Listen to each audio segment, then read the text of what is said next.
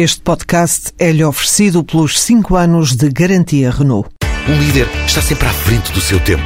Em alguns casos, 5 anos. Qualidade Renault. 5 anos de garantia ou 150 mil quilómetros em toda a gama.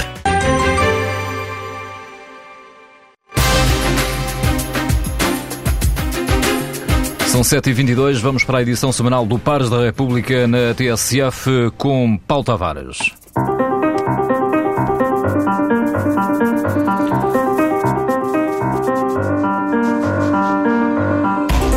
Semana temos dois temas óbvios: a moção de censura apresentada pelo Partido Socialista e também os dias da espera por uma decisão do Tribunal Constitucional.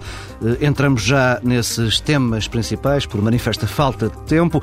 Hum, antes de mais, vamos à moção de censura ao Governo, debatida esta tarde na Assembleia da República. O PS diz que o Governo está esgotado, derrotado, isolado e que existe um vasto consenso social em torno da alternativa proposta pelos socialistas. No fundo, o Partido Socialista vem afirmar que o governo perdeu legitimidade, que há uma nova maioria e que é preciso ir para eleições. Eh, Daniel Proença de Carvalho, vê alguma razão nestes argumentos do Partido Socialista? Não, eh, eu penso que uh, o atual governo, na medida em que é suportado por uma maioria parlamentar, que por enquanto se mantém, enfim, embora com algumas uh, dúvidas, hesitações e algumas pequenas uh, eventuais deslealdades uh, dentro da coligação, mas a verdade é que o, o, governo é suportado por uma maioria parlamentar e, em termos democráticos, é isto que conta fundamentalmente. Um governo não perde a maioria, não perde a legitimidade pelo facto de poder haver uma maioria de cidadãos que, pelas sondagens, se mostram contra o governo ou por manifestações de rua demonstram o seu descontentamento. São tudo manifestações legítimas mas as democracias têm as suas regras eh, e essas regras devem ser respeitadas. A democracia representativa justamente tem um período, um mandato em que, havendo eh, uma maioria parlamentar que, que suporta o governo, esse governo tem legitimidade. E muitas vezes o que acontece é que eh, a popularidade dos governos vai variando ao longo do mandato e o que é fundamental é que haja estabilidade também durante esse período para que os governos possam ter tempo para levar a cabo as suas políticas e não pode haver uma, digamos, uma legitimidade medida ao minuto em função de estudos de opinião, de sondagens ou outras fórmulas. Nem de uma relação mais ou menos tensa com diversos setores da, da sociedade. Bem, é evidente que tudo isso são fatores a tomar em consideração, mas eu penso mesmo que no estado atual em que nós nos encontramos é muito importante que haja estabilidade política. Eu acho que o governo deve mudar de, de política. Acho que o governo e que o primeiro-ministro, nomeadamente, deve refrescar o governo.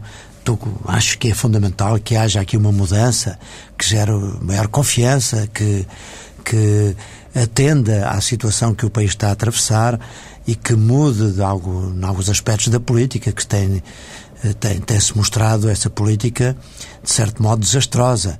As receitas que têm sido eh, adotadas, a prática e os resultados mostram que não têm sido eficazes. Portanto, há muita coisa a mudar. Mas essa responsabilidade pertence desde logo ao Primeiro-Ministro. Uh, e não penso que haja aqui menos, uh, menos legitimidade da parte do Primeiro-Ministro e do Governo para empreender novas políticas. E, portanto, acho que cabe, desde logo, ao líder do governo a análise dessa situação. É? E penso também que esta moção de censura do Partido Socialista, porventura, também é uma forma de afirmação do seu líder, uh, talvez também para animar as suas próprias tropas. Tudo isso pode ser compreensível, mas não creio que a legitimidade do governo esteja posta em causa. Luís Amado concorda com este princípio de que Sim, o governo não, não perde há, legitimidade a meio do caminho? Não há nenhum problema de legitimidade do ponto de vista político formal.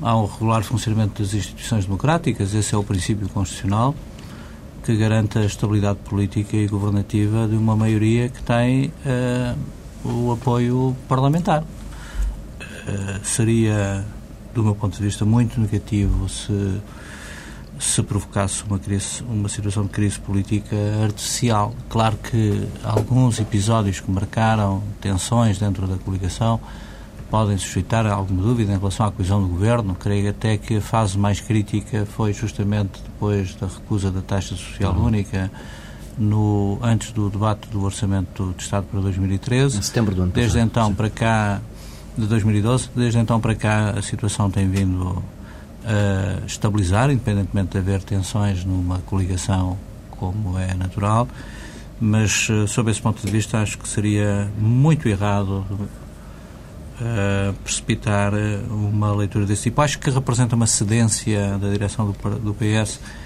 a vozes críticas de fora do PS e mesmo dentro do PS que entendem que o governo está esgotado e que o governo deve cair.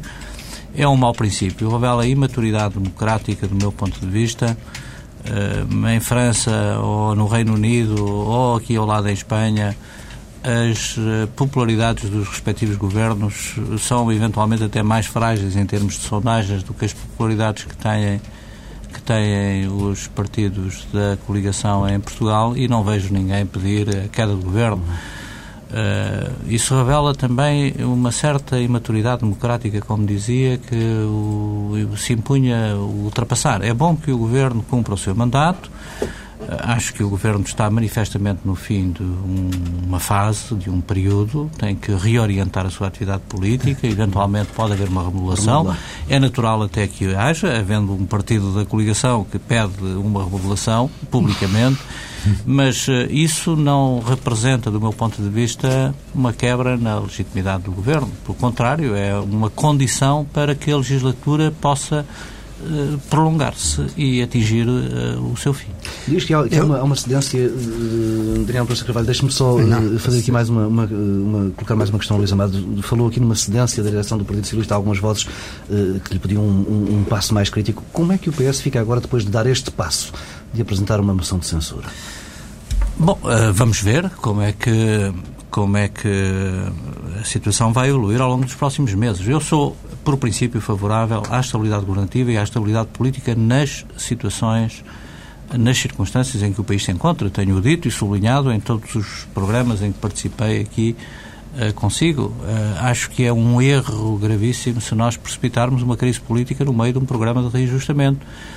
Aliás, já na fase até mais final do programa de reajustamento, seria um erro gravíssimo, teria custos muito onerosos para o país e, em particular, para os que mais estão a sofrer o programa de reajustamento. É essa a minha perspectiva.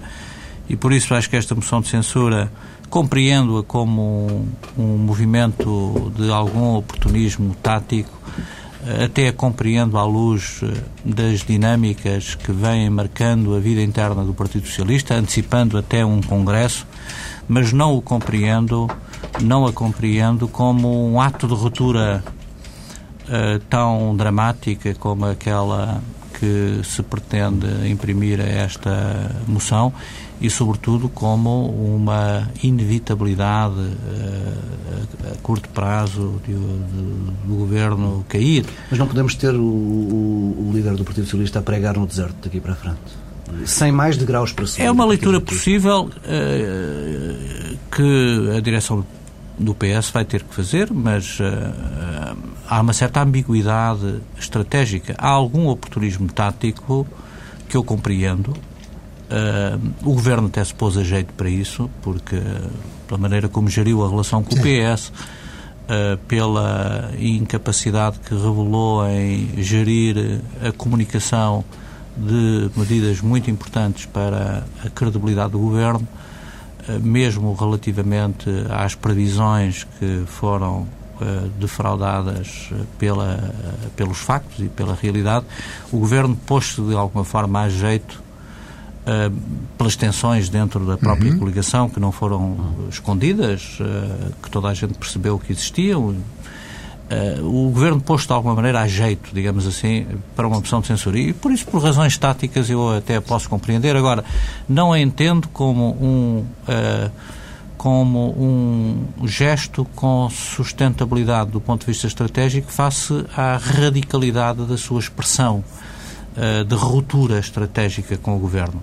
E uma ambiguidade perigosa para o PS, porque, do meu ponto de vista, o PS, a partir de agora, vai ter que gerir com muita cautela os sinais que pretende dar relativamente ao programa, ao projeto que tem para o país, relativamente, sobretudo, à questão europeia. A questão europeia é a questão central que vai dividir a sociedade portuguesa, o seu sistema político, eh, como aliás eh, sucede em todas as sociedades europeias, eh, face à problemática que, sobretudo, o último resgate de Chipre desencadeia nos desenvolvimentos do projeto europeu, a questão das opções que se colocam aos países sob resgate e aos países com economias mais frágeis como o nosso, relativamente à sua situação na zona euro, vai tornar-se um tema muito quente da agenda política interna, eh, designadamente em Portugal.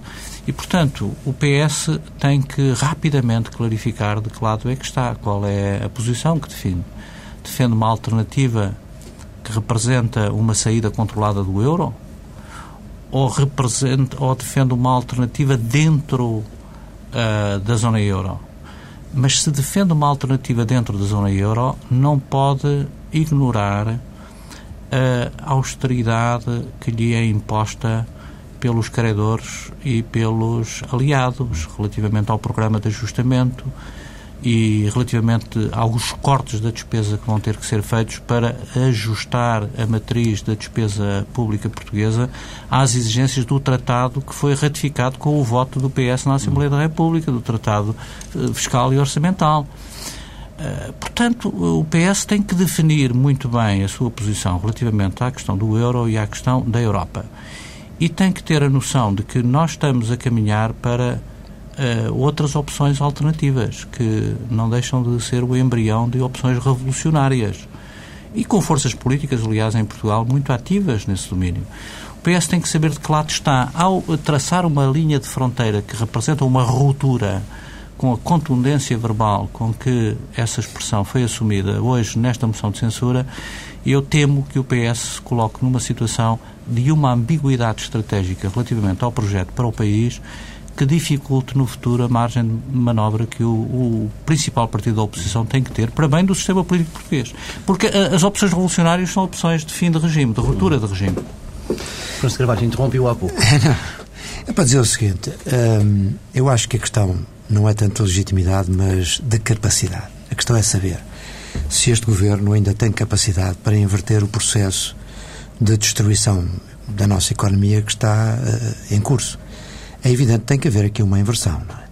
Porque, de facto, a política seguida pelo governo uh, era uma política que se imaginava que, uh, por uma austeridade muito profunda e por uma punção muito grande numa visão de que era preciso rapidamente inverter a situação, criar o equilíbrio das contas públicas e a partir daí o crescimento surgiria naturalmente.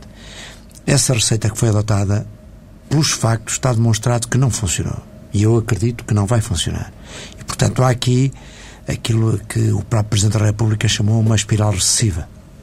Há que inverter esta, esta tendência, sob pena, de facto, de o agravamento do desemprego e das condições sociais do, dos portugueses poderem levar a, a soluções uh, extremas, uh, como aliás o, o, Luís, o, Luís, Amado há pouco referia, que podem desencadear aqui processos uh, enfim, inimagináveis neste momento para nós e que nós nunca pensaríamos estar a, a verificar. Mas ainda capacidade E se isso não acontecer, para, para que... portanto, esse é o ponto. E o ponto aí é que, de facto, há que ter aqui uma, uma nova visão. Eu, aliás, penso que na situação de grande crise em que nós nos encontramos, crise interna e também crise europeia, porque, como disse o Luís Amado, o, o que se passou em Chipre suscitou uma desconfiança enorme uh, nas capacidades dos países periféricos de poderem resolver os seus problemas dentro do euro. Uh, perante um cenário deste tipo, eu acho que o que se impunha em Portugal era que houvesse uma solução eh, de governativa muito mais forte do que aquela que nós temos atualmente. Acho que novas eleições não resolvem o problema. E um, uma das críticas Gravam. que eu posso fazer, exatamente, a esta moção de censura é que, para quê? Vamos admitir que, enfim, coisa que obviamente não aconteceria, mas vamos admitir que este governo cairia, caía e que íamos para novas eleições. O que é que daí poderia resultar de bom para o país? Abria-se uma crise política, enfraquecíamos, portanto, a nossa postura, a nossa posição face à Troika e, à, e às instituições que, apesar de tudo, estão a tentar encontrar uma solução para Portugal. E, e não vejo que alternativa é que poderia surgir. Portanto, o que se imporia, julgo eu, era que houvesse da parte dos partidos uh, do arco do governo e da parte do Presidente da República o encontro uma uma solução dentro do atual quadro partidário que permitisse envolver também o Partido Socialista nas soluções para o futuro. Porque tem que haver já soluções. rejeitava uma saída dessas. Sei que, mas, mas, mas quer dizer, o que eu estou aqui a dizer é aquilo que me parece que era o que era exigível. Aquilo que eu penso que, que no qual se devia trabalhar, quer o Presidente da República, quer os líderes partidários. Acho que numa situação de emergência como aquela que nós estamos a viver, também se exigem soluções excepcionais. Esse era o que eu acho que devia ser o programa. Bom, não sendo assim, ao menos que o líder do governo uh, tenha aqui um, um novo fôlego, uma nova reorientação política, um, porventura novas caras no governo que permitam ao país ter alguma esperança. Que é outro aspecto também muito grave, é a falta de um discurso político de esperança. O país, repare, só pode sair da situação em que está se houver investimento interno e externo. Sem isso, é muito difícil inverter esta tendência para que possa gerar uh, crescimento económico e emprego e uma nova esperança para o país. Mas uh, que sem um discurso político também de esperança e de confiança, isso não vai acontecer. Acha possível fazer um discurso de esperança com os dados macroeconómicos que temos tido, com a revisão constante de metas para pior com essa sensação? Paulo Tavares, o que é necessário é que haja uma ruptura com, com essa situação. E exige-se, obviamente, aqui um, uh, um golpe de asa, uma ruptura. Porque uh, simples uh, medidas, enfim, de cosmética não, não levam a uma, uma ruptura desse tipo. E ainda temos agora a questão do Tribunal Constitucional, não é? Que, porventura, poderia ser ao mesmo tempo um bom momento para que as forças políticas se dispusesse a encontrar uma nova solução. Era precisamente desse tema que eu queria pegar agora para esta segunda parte da nossa conversa. Hum, temos assistido nos últimos dias a um extremar de posições, de reações em cima de reações e de pressões sobre os juízes do Tribunal Constitucional. Vêm esse tipo de pressões como, primeiro, legítimas e compreensíveis? Eh, eu relembro, por exemplo, as palavras de António Vitorino aqui neste estúdio, numa edição de um outro programa do Bloco Central. Ele dizia que eh, ia gostar muito de ver uh, qual era a maturidade dos agentes políticos portugueses ao longo dos meses que teriam de esperar por uma decisão do Tribunal Constitucional. Estamos a dar uma prova de alguma maturidade ou não? Vamos lá ver, quer dizer, eu também não, não acho que uh, as críticas ou, ou melhor, o chamar à responsabilidade dos tribunais, dos juízes do Tribunal Constitucional, sejam uma pressão ilegítima. Eu, eu penso que o, os juízes, por definição, deviam ser imunes a esse tipo de pressões. Porque o que lhes compete a eles é, de facto, fazer cumprir a Constituição. E, nomeadamente, quando o que está em causa não são propriamente normas específicas da Constituição que possam ser violadas. O que está em causa são princípios constitucionais, cujo conteúdo tem, é, evidentemente, é flexível, é maleável e evolui ao longo do tempo. Donde me parece que o facto de o líder uh, o líder do governo ter chamado a atenção para a responsabilidade do Tribunal Constitucional também perante a situação que o país vive, não parece que seja uma, uma pressão ilegítima. Uh, e, portanto, eu acho que, que, esse, que esse não é o tema. De resto, repare, o Tribunal Constitucional, ao longo do tempo, sendo um tribunal que tem tomado posições, em geral, sensatas, eu sou dos que acho que o Tribunal Constitucional tem, é um tribunal com prestígio em Portugal. E é fundamental, continua a ser. Apesar de tudo, ao longo do tempo, obviamente que as suas posições foram também sendo tomadas em função do, do ambiente eh, político, económico, social. Eu lembro, por exemplo, que o Tribunal Constitucional tem acabado por eh, julgar eh, eh de acordo com a Constituição, normas que, por exemplo, no caso das indemnizações pelas nacionalizações de 1975, eh, foram normas que permitiram verdadeiros confiscos, isso não, sem dúvida nenhuma. Confiscos que os próprios tribunais reconhecem, ou seja, essas indemnizações, os próprios tribunais reconheceram que, em alguns casos, foram muito distantes do valor da, da de, de, dos bens que foram objeto da nacionalização e, no entanto, o Tribunal Constitucional considerou que não ofendiam a Constituição e não ofendiam o princípio da, do direito de propriedade não é? e, da, e, da, e da justa indemnização para casos de expropriação e nacionalização. E, em parte, eu estou convencido que o fizeram por atender às condições particulares em que esses factos ocorreram. As decisões também são o tempo em que são tomadas. Evidente. E, portanto, parece-me que... é um tempo de exceção. É um tempo de exceção, exatamente. Uh, em mim, eu, portanto, eu penso que o próprio Tribunal acabará por tomar uma decisão que atenderá aos vários interesses que estão em jogo, não é?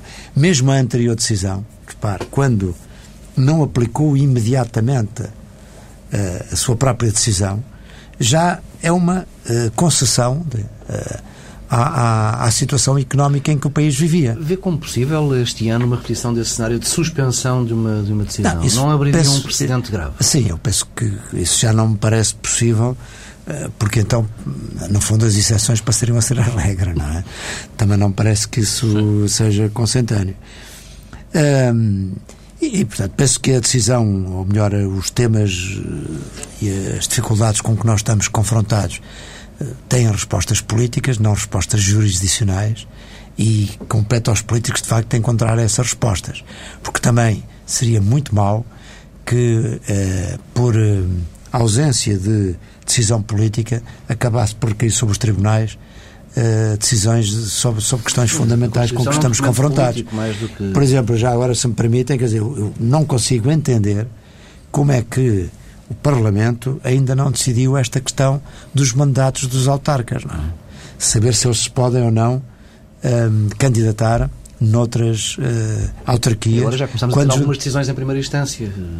Eh, decisões contraditórias e ninguém compreende isso. Quer dizer, há aqui de facto um déficit de decisão política que acaba por empurrar para os tribunais decisões que deviam ser eh, decisões do plano político. Nós estamos, eu estou inteiramente de acordo, isto são opções de natureza política e, portanto, é preciso cautelar que os decisores políticos estão em condições de assumir as suas responsabilidades. Nós estamos numa situação de terremoto uh, na geopolítica europeia, com consequências terríveis do ponto de vista económico, do ponto de vista social e do ponto de vista político. O abalo nos sistemas políticos, em praticamente todos os sistemas políticos. Uh, vemos o que se passou na Grécia, vemos o que se passou em Itália, veremos o que se vai passar em França. Eh, o abalo nos sistemas políticos por força das profundas mudanças económicas e sociais que este terremoto na geopolítica uhum. europeia uh, tem provocado, por força da crise que varreu o continente europeu e que continua a assolar o continente europeu, exige uh, uma grande concentração uh, de todos os atores políticos nos fatores verdadeiramente políticos desta crise. E eh, do meu ponto de vista, eh, não tendo isso em consideração, eh, as decisões vão comprometer ainda mais o futuro coletivo. Repare, por exemplo, sobre a questão do Tribunal Constitucional. Quando o Tribunal Constitucional alemão foi obrigado a pronunciar-se em setembro passado, uhum. com algum dramatismo, sobre a constitucionalidade do mecanismo europeu de estabilidade para que ele pudesse entrar em vigor, não tinha entrado ainda em vigor, já tendo sido ratificado, uhum. precisamente porque o Tribunal Constitucional teve que se pronunciar sobre essa constitucionalidade. O Tribunal Constitucional uh, não se cingiu a uma perspectiva puramente formal do processo.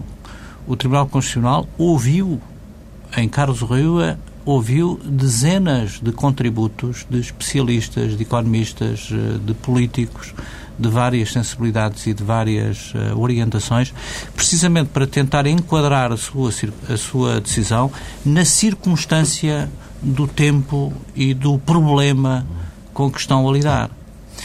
Portanto, eu acho que. Aqui... estão em causa princípios constitucionais, princípios, não estão em causa normas concretas. Normas. É evidente que se houver uma violação de uma norma concreta da Constituição, o Tribunal Constitucional uh, não pode deixar de atuar. E não pode agora, por, por, por razões Justamente. de natureza. E o problema é político. Se, se os atores políticos entendem que aquela norma fere as orientações decisivas para concretizar o que são interesses e objetivos nacionais, têm que propor a alteração à hum. Constituição. E é essa a claro. metodologia que deve ser seguida. Claro. Agora, o princípio de liderança política deste processo, no momento que a Europa está a atravessar, é absolutamente decisivo. E, portanto, todo este exercício de desculpabilização e de reorientação das decisões para outros centros de decisão que não os políticos, me parece apenas uma astúcia sem sentido e sem consequência, porque o problema que nós estamos a viver é um problema que nos ultrapassa e que está para lá uh, dos aspectos puramente formais que estão em apreciação. Há aqui um problema uh, eminentemente político, tem que ser enquadrado politicamente e ao qual os principais partidos não podem deixar de dar a maior das atenções. Relativamente às questões que estão em causa e em sede de apreciação no Tribunal Constitucional, nós vamos ver quais são as consequências dessas decisões, mas uh, não tenhamos ilusões, uh, nós temos que uh, definir estrategicamente quais são as orientações e os princípios que o país pretende ver prosseguidos para realizar as expectativas de bem-estar da sua população. E se for preciso ajustar a Constituição a essas orientações e a esses princípios, tem que haver capacidade de compromisso eh, entre os principais partidos para o fazerem, porque nós estamos num momento histórico, num momento dramaticamente exigente, e se os atores políticos não forem capazes de dominar os acontecimentos, vão ser derrubados pelos acontecimentos e pela dinâmica que se vai uh, desenvolver a partir é de claro que, apesar de tudo, eu acho que o Governo deveria ter tido mais cuidado em alguns aspectos, até relativamente pontuais da, do orçamento, que, uh, enfim, eu julgo que foram exagerados e que podem suscitar essas questões de, de inconstitucionalidade. Mas a ideia que eu tenho é que apenas algumas medidas podem uh, ofender alguns desses princípios constitucionais é? que têm sido invocados. Porque, na generalidade dos casos, repare, nós evidentemente tem que haver descida da despesa pública. Isso é um facto evidente. Isso tem necessariamente também de tocar com alguns direitos de, eh, de pessoas do, que vivem do Estado, não é? Designadamente em relação aos funcionários públicos. Não, é, é impossível deixar disso acontecer. E, portanto, o Tribunal tem que tomar em consideração esse equilíbrio. É? Bem, vamos fechar por aqui esta edição de Pares da República, uma edição uh, mais curta, de uh, conversa seguida, seus habituais espaços para sugestões uh, e também para. Mas houve, ainda incorporamos aqui alguns dos assuntos que tínhamos para a primeira parte, sobretudo a discussão à volta da Europa, que é um tema que tem marcado quase ininterruptamente estas edições de Pares da República. Regressamos na próxima semana, à mesma hora.